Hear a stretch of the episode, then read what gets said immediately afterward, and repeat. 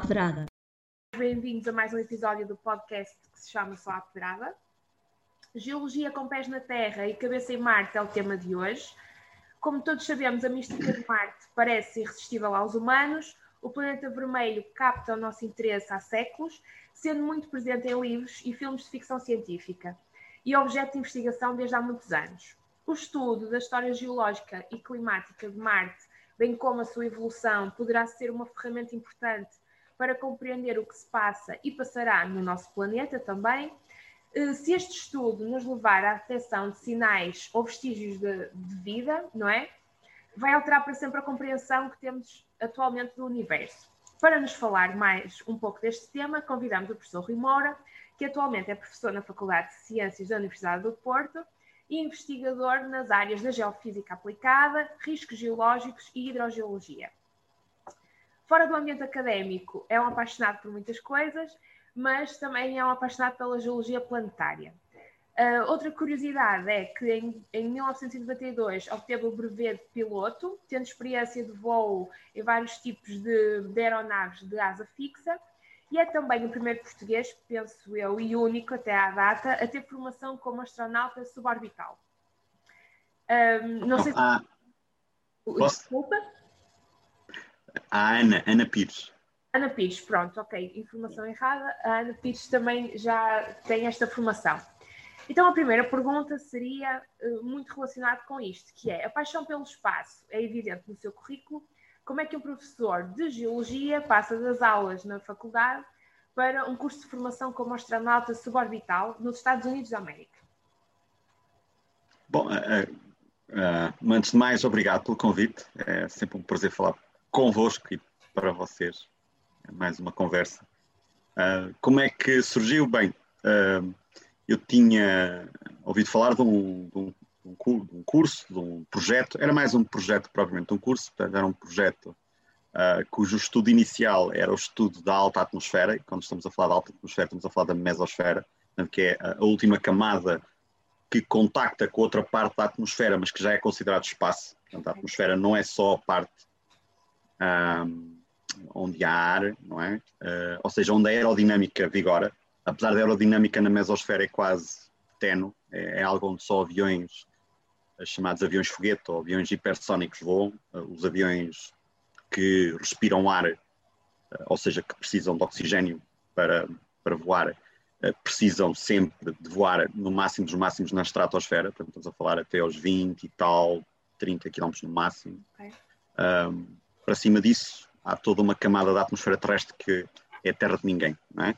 E, portanto, este projeto uh, tem objetivos uh, de estudar a mesosfera, estamos a falar de 80, 82, 83 km de altitude, uma camada muito particular onde se desenvolvem nuvens chamadas nuvens noctilucentes. Essas nuvens são nuvens também que se chamam nuvens do espaço. É? Todas as nossas nuvens desenvolvem-se até à estratosfera, no máximo dos máximos. Okay. Então, estamos a falar muito inferior, até 20 km no máximo. Poderia estar errado nesse valor, mas pronto. Uh, a maior parte das nuvens que nós conhecemos até são muito mais baixas. Estamos a falar dos cirros, que são aquelas que nós vemos regularmente, são as mais altas.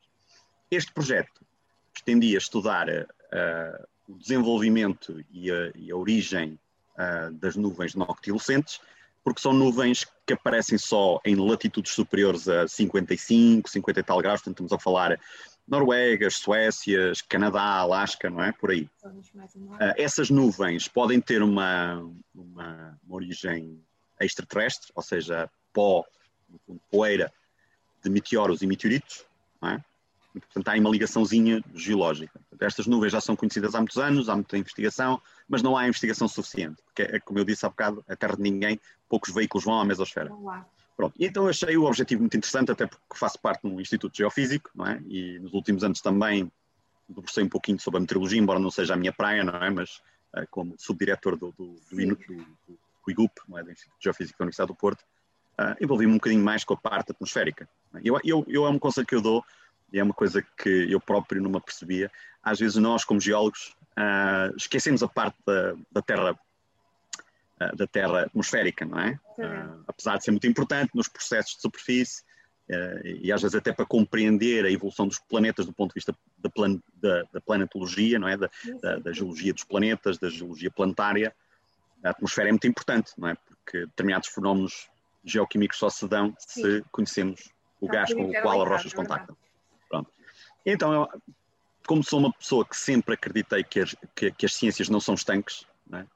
E eu disse, bem, está aqui um projeto interessante. E como tinha, como tinha, como bem disseste, pronto, eu sempre fui apaixonado pelo ar, ando sempre com a cabeça no ar. uh, não, tenho, não, tenho, não tenho, não tenho vergonha. Já cheguei a uma idade em que não tenho vergonha de dizer que sou, sou aéreo. Uh, portanto, a, a, parte da astronáutica foi sempre uma coisa que me, que me, que me apaixonou, não é?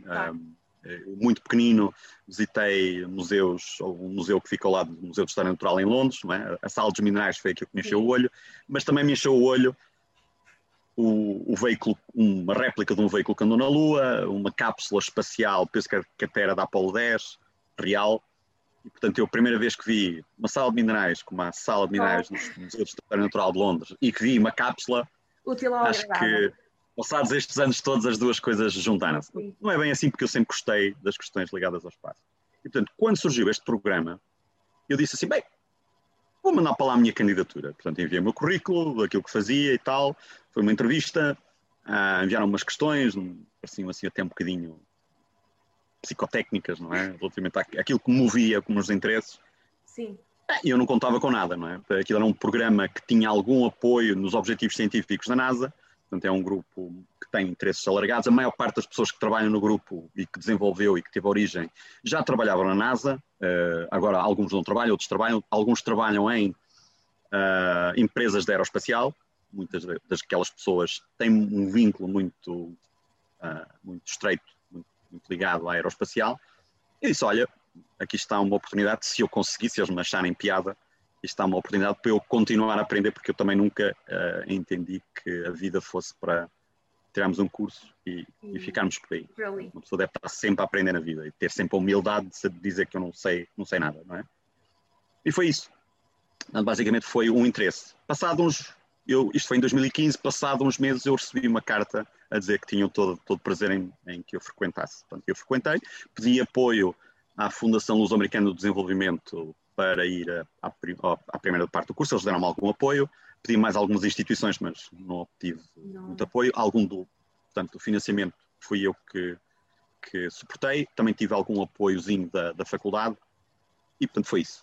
Foi, foi assim que surgiu, portanto, foi, uh, no fundo, foi uma, uma, uma, questão de o geólogo, ou o engenheiro geólogo, ou geólogo, vocês, o geocientista, sim, sim, esticar a mão para chegar lá mais, mais assim. Exatamente. Agora uh, vou passar a uma pergunta que é, não tem muito a ver com Marte, quer dizer, está relacionado, mas tem muito a ver com a Lua. Apesar da Lua ser um satélite da Terra e estar mais, mais perto, não é? mais próximo de nós, depois das, das missões Apolo deixou de ser talvez o alvo principal, não sei.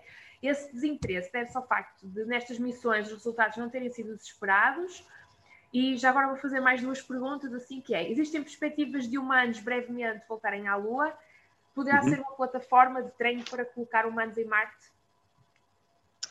Sim, uh, eu explico o, a razão de ser de termos deixado ir à Lua.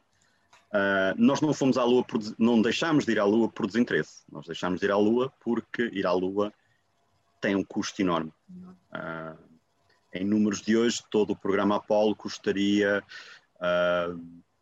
depende da maneira como convertemos o dólar. Eu já vi esse, esse exercício que tem a ver um bocadinho com a conversão de dólares da altura para dólares de hoje. Uh, aquilo começou com uma discussão na década de 70, em 72, quando o Congresso decidiu acabar com o programa Apollo. O programa Apollo, naquela época, foi pedido à NASA que fizesse um levantamento dos custos até então?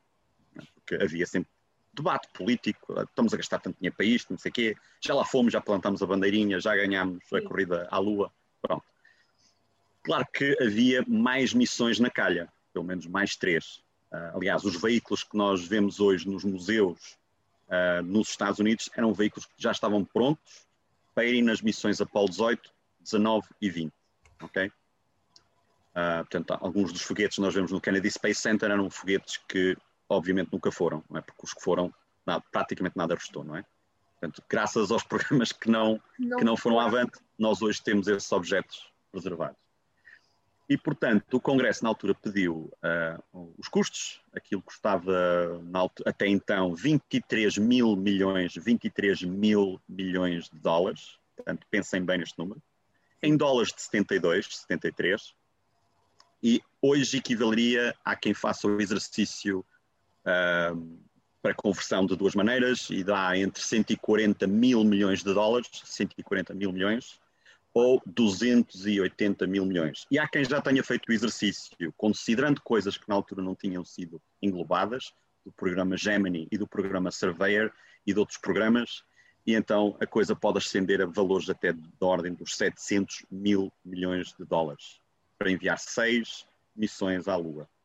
E, e, e o todo, e todo o, todas as missões de preparação, porque nunca ninguém tinha ido à Lua, com humanos. Não é? Portanto, os russos foram os primeiros a chegar à Lua com uma sonda, a Luna 9, não é? portanto foram os primeiros a conseguir alunar um objeto, depois mais tarde enviaram robôs, mas enviar humanos é, é, é outro campeonato. Não é?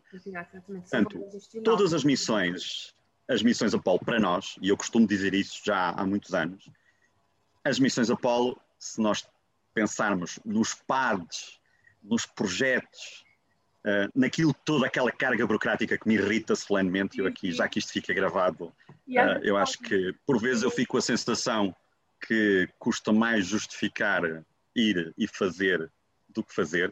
É? Exatamente. Isto é uma parte, fica aqui. Mas é uma parte que concordamos, quer dizer, pelo menos vamos também. eu faço ideia do que é que é justificar uh, eh, 140 mil milhões, não é? Claro que sim. Mas um, isto tudo para dizer o quê? Portanto, para dizer que uh, todo, todo o programa, todo o programa Apollo à Lua foi nessa, nessa lógica de uma saída de campo, para a qual é preciso justificar a despesa, foi a, a saída de campo mais cara da história, claro. geológica. Aquilo, o que se fez na Lua foi geologia e geofísica pura e dura. Houve poucas experiências que foram, uh, foram colocadas na superfície lunar que não tinham um propósito geológico. Ok objetivo. Ou seja, todos os atos, se nós considerarmos a semelhança daquilo que é eh, um ato médico, não é? Que fala-se muito em atos médicos, não é? Todos os atos que os astronautas levaram na superfície lunar eram atos de, geolo, de geologia. Geologia, geofísica, não é? Sim, sim. Com a ideia sempre de eh, recolher, material, recolher e investigar o material geológico da superfície. Pronto, para além da recolha da, da amostra, e estamos a falar da recolha da amostra em carote, portanto houve carotes mesmo, de solo, portanto, com a estrutura, houve recolha de amostras que estavam pousadas na superfície da Lua, uh, houve recolha de solo com amostradores, com crivos, uh, todas essas tarefas de recolha da amostra, não é? Mas também houve medida de campo magnético, uh, obviamente sismologia, sismómetros de sismologia, portanto, para os chamados moonquakes. Foi também feita sísmica de refração na Lua, dos quais eu já publiquei resultados reprocessados dessa época. Eh, foi feita gravimetria, foi feita hum, mais que, ora deixa-me pensar, alguma radiometria, também foi feito radar, uh, mas a partir de órbita, radar penetrativo, portanto no subsolo, uh, mais, assim que me lembra. Bom, eh, daqui a bocadinho já, já me recordo mais algumas, mas foram feitas muitas, aquilo havia mesmo um pacote chamado uh, Apollo Lunar Seismic Experiment Package, que era o ALSEP, que era foi, foi, foi sofrendo várias iterações, porque as missões foram crescendo em tempo. As primeiras missões duraram praticamente só um dia, nem, não chegou um dia na Lua. As, as últimas três, os astronautas passaram três dias na Lua. Ok. okay? Portanto, com várias saídas. E então essas, esse conjunto de experiências uh, permitiu fazer uma coisa muito importante: conhecermos a origem da Lua, a, um bocadinho da sua estrutura, a idade da Lua e saber até que ponto é que a Lua era, estava relacionada com a Terra. Portanto, se nós hoje temos a certeza sobre a origem da Terra, temos também uma ideia da, origem, da, da idade absoluta da Terra, não é? porque nós não temos material tão antigo como há na Lua, foi graças a essas missões Apolo. Portanto, se não tivéssemos as missões Apolo, não teríamos conhecido a própria Terra, ou pelo menos tido a certeza sobre a idade e a origem da Terra, e, de certa forma, também o sistema solar. Portanto, foi muito importante nós termos levado humanos à Lua, porque, só para terem uma comparação, houve missões robóticas de recolha da amostra, portanto, de recolha da amostra geológica, solo, da Lua, por missões soviéticas, e trouxeram cá apenas devolveram, conseguiram devolver apenas umas centenas de gramas de solo. Ao passo que o total de amostras recolhidas na superfície da Lua, e estou a falar de amostras de rocha e solo, ou rególito, não é bem solo, é, o termo correto é rególito, portanto, o rególito e o solo uh, totalizaram cerca de cento e, desculpem, 100, 100, 100 quilos foi, foi o montante que foi trazido na última missão. Mas, salvo erro, não quero estar a dizer as neiras, devemos ter perto de 300 e tal quilos de material, hoje em dia. Sim, então, está armazenado, está arquivado, claro, claro. ainda hoje há amostras que nunca foram abertas. E, portanto, essas missões, esses atos geológicos foram muito importantes. E, portanto, todas as missões à Lua foram importantes. Se vamos lá voltar, sim, eu, tive o privilégio de fazer mais um curso no âmbito dessa formação com um geólogo uh, formado no Caltech, doutorado pelo MIT, que é o José Hurtado, que é, os pais eram de origem colombiana, ele, é, ele, é, ele trabalha, ele é docente e investigador na Universidade da, do Texas, portanto em El Paso, e ele deu-nos o curso que ele próprio dá aos astronautas que se estão a preparar para ir à Lua, ah, okay. portanto, do chamado programa Artemis. Portanto, atualmente há um conjunto de uh, mais de uma dúzia de, de, astronautas do programa Artemis, portanto, mulheres e homens, que já foram selecionados para ir à Lua no futuro. Dois deles são geólogos. É a Jessica Watkins, salvo erro, e o Joe Acaba. Okay. Portanto, são dois geólogos. Está nesse corpo de, de, de, selecionados astronautas do programa Artemis, dois são geólogos. Há vários, alguns biólogos, médicos, engenheiros, muitos pilotos de testes, portanto há tudo um pouco. Um, portanto, e vamos à Lua. E como eu, como eu te disse, eu fiz o curso, aliás, até o José disse-nos que o nosso curso até tinha sido um pouquinho mais avançado. Nós fizemos um curso de Geologia de Campo, precisamente no sítio que era utilizado pelo programa Apollo para treinar os astronautas do histórico programa Apollo. Portanto, eu treinei e fiz formação com uma pessoa que é, está ligada aos quadros de formação da NASA, que nos deu o curso de Geologia Planetária de Campo, que é a North Flagstaff, que é num sítio, portanto, é, é, no, é no estado do Arizona, portanto, estamos a falar no interior do, do continente norte-americano, portanto, naquela zona de deserto norte-americano, que tem cones vulcânicos, portanto, cones vulcânicos basálticos, é? portanto, é uma espécie de um rift abortado. Okay. E, portanto, tendo uma geologia uh, portanto, basáltica, não é? Apesar de toda a Lua não ser só basalto, é? mas tendo ali uh, uh, aquele tipo de geologia, é um sítio ótimo para se simular que se está a treinar na Lua. Havia lá também um centro de treinos que é da USGS, ou seja, do United States Geological Survey, onde está sediado o centro de, de estudos, tanto de, de, estudos de Planetary Geology, ou seja, é geologia planetária, fundada pelo lendário geólogo muito conhecido, Shoemaker, portanto, o qual uh, deu o nome a um cometa e também a única pessoa que está, cujo, cujo alguns dos restos mortais está depositado na Lua, ok? É um geólogo. Mais uma, mais uma bandeirinha, mais uma medalha para geólogo. Uma pessoa, alguns dos seus restos mortais portanto, teve um funeral na, na Lua. Portanto, nós vamos voltar à Lua. Tudo para dizer que nós vamos voltar à Lua. Os astronautas atuais estão a treinar para ir à Lua e, e vamos à Lua de certeza. É muito caro, como já, como já vos disse. Já deu para perceber, claro que sim. E é muito importante. E, e o facto de ter sido muito caro foi o, o, o, a razão de ser do fim da, do programa. Aquilo que se fez foi fazer uma coisa que eventualmente uh, poderei falar mais tarde. Porque é que não fizemos mais estudos na Lua e fizemos outras coisas? Ok, professor. Agora vamos só passar aqui a uma pergunta mesmo sobre Marte, não é? Que é assim o nosso tema, que é dos dados recebidos pelas sondas e robôs que, que, que não é, que têm explorado Marte, sabe-se que foi encontrada água no estado sólido e alguns vestígios de atividade de micro-organismos em que medida é que estes dados recolhidos poderão ajudar na busca de informação acerca da origem da vida e mesmo na formação da Terra? E qual o papel da geologia nestas missões espaciais? Uh, atenção, eu penso que não há uma certeza, não há indícios de, de, de atividade microbiana. Uh, isso ah. é uma das coisas que a procura. Portanto, em Marte ainda não houve nada que fosse encontrado que indique, que indique ou que haja, ou tem alguns indícios de haver vida em Marte. Antes fosse, não é? Mas isso é um dos objetivos. É um dos objetivos que procuram. Uh, há sim indícios de que no passado Marte teve teve água, teve oceanos. Aliás, dá para ver em muitas imagens do Perseverance, do Curiosity, até, até das outras sondas, que há estruturas sedimentares tais como aquelas que nós temos aqui. Aliás, uh, onde eles aterraram agora, portanto, com a Perseverance, na, na cratera de Jezero, há todo, basta olhar para, para a imagem satélite, a imagem do InSight que foi tirado do sítio, vê-se um, um cone de injeção tal e qual como aqueles que nós poderíamos encontrar aqui na Terra, e portanto foi uma das razões para eles terem colocado lá esse, esse rover do Perseverance. Porquê? Porque sendo aquilo um fundo de um lago, potenciais vestígios de vida é, é ali que se vai encontrar, não é?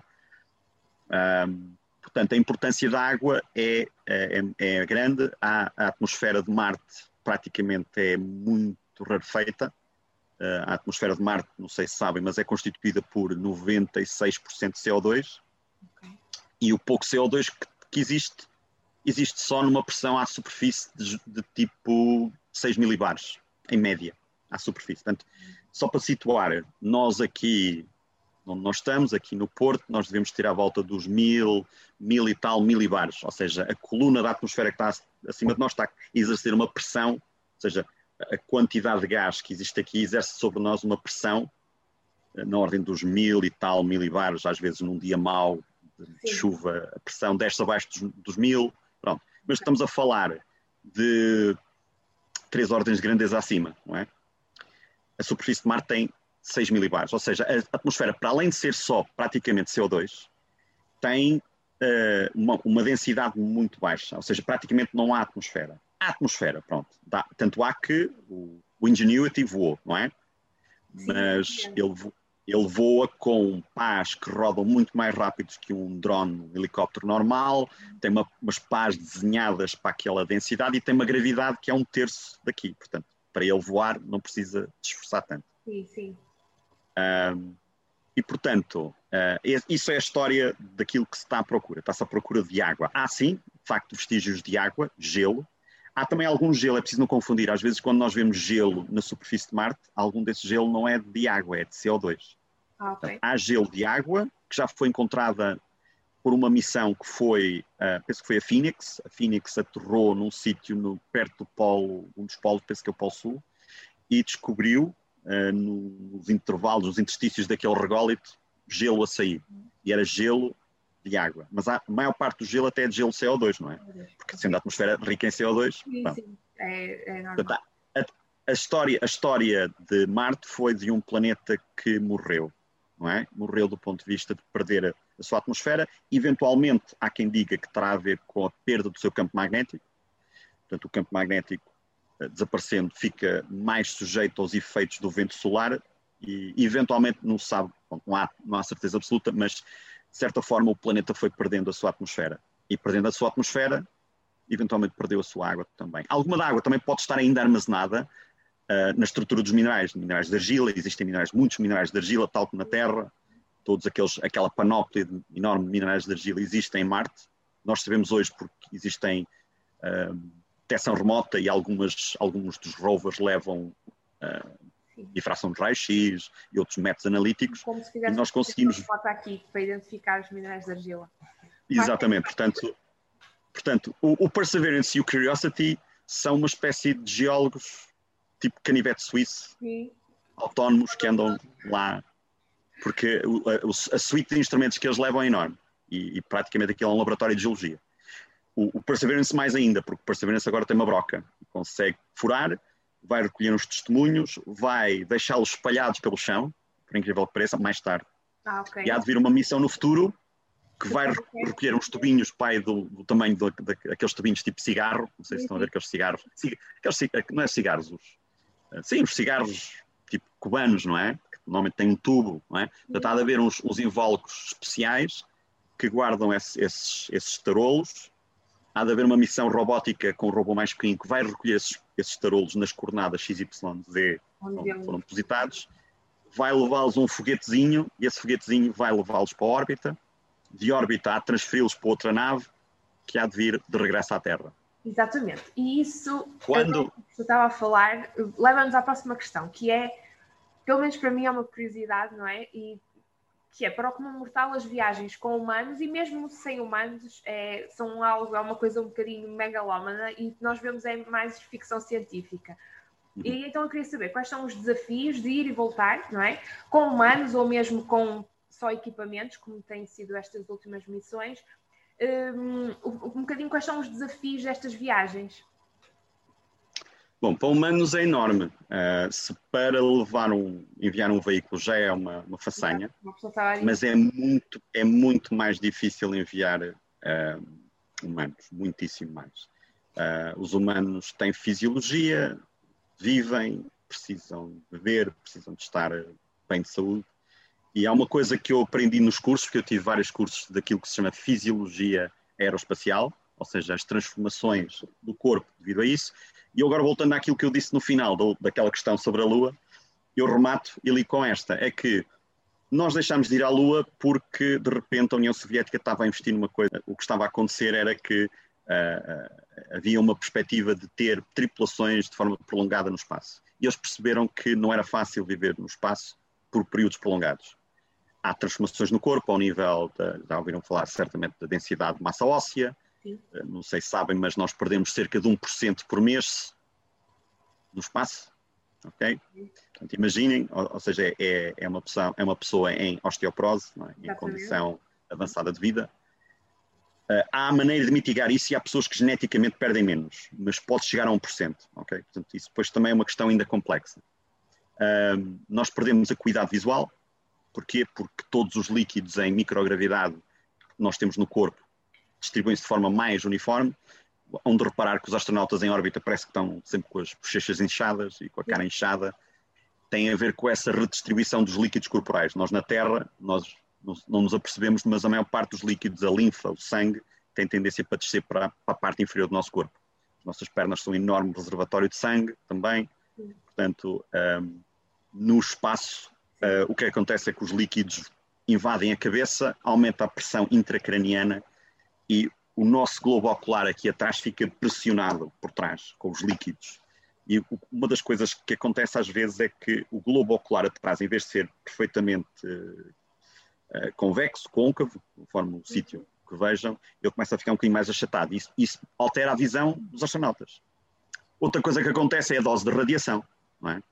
A dose de radiação que, eles, que os astronautas têm no espaço é uma, é uma 3, do, uma centena de vezes superior àquilo que nós temos aqui. Portanto, vocês, nós aqui na Terra, dependendo do sítio de onde vivemos, temos uma dose anual na ordem dos 2 miliremos, penso eu que é as unidades que se usam. Uh, se nós formos para a órbita, passamos a ter por ano 320, 300 e tal. ok? Uh, a, a, carreira do astronauta é definida precisamente pelo facto de ele ter esgotado a sua dose de radiação para a qual haja uma probabilidade de X% de ele contrair cancro nos próximos não sei quantos anos. Ok.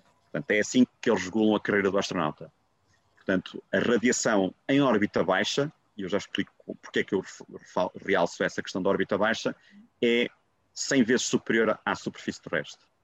Uh, se eu for para além da nossa magnetosfera, e já mais uma vez toco na questão da importância de conhecermos o planeta Terra na perspectiva de geólogo, geofísico, se formos para além da nossa magnetosfera, o que é que acontece? Uh, este escudo protetor que é a magnetosfera deixa-nos à, à mercê da radiação cósmica, que é aquela que vem do universo, que estamos a falar de partículas pesadas, radiação a sério, e outro tipo de radiação que é do vento solar. Uh, o Sol também tem, tem períodos em que é mais ativo e alturas em que é mais calmo. É? É, são ciclos de 11 anos. Portanto, se nós for, fizermos uma viagem para, para Marte, nós ficamos à mercê desse tipo de radiação, muito mais. Portanto, uma viagem a Marte estima-se que dará uma dose anual no, entre 1000 a 3000. Ou seja, estamos a falar de níveis de radiação. Portanto, vocês agora pensem assim: perda, perda óssea, vê mal. Uh, aqui, não sei se alguma vez viram os astronautas depois de regressarem do espaço nas cápsulas Soyuz. Eles têm que ser trazidos em, em braços com técnicos. Portanto, eles vêm debilitados fisicamente. O coração, de repente, que não tem esforço nenhum no espaço, porque o coração tem tendência para relaxar, torna-se mais uh, no fundo, torna-se mais redondinho, mais pequenino, o músculo do, do coração mirra. Uh, a pessoa, depois, quando regressa a um ambiente de gravidade, ele não tem momentaneamente, assim, de repente, capacidade para recuperar, tem, tem que passar algumas semanas, até, se calhar até um mês ou dois, não é? Okay. Ele está debilitado. Para além disso, ainda há uh, atrofia muscular. Portanto, vocês imaginem, vocês acabaram de ir para Marte para fazer uma saída de campo, não é? Sim. Nós aqui vamos de jeep, não é? Basta sair de jeep, não é? Depois de uma viagem para, para trás dos montes, não é? Ou para, para um sítio qualquer, chegamos lá todos massados. Ali é, é, outro, é outro campeonato. É chegamos lá com todos esse, todas essas, essas maleitas que eu vos disse, não é? Vê mal, os ossos estão mais fracos, os músculos já não estão tão bons, o, o coração já não é a mesma coisa. Claro. O que é que acontece? Vai buscar uma amostra de basalto que ele viu, ou aquela amostra de uma estratificação que, ele, que ele, o olho clínico de geólogo lhe, lhe, lhe alertou, tropeça, cai, parte uma perna, tem uma fratura exposta.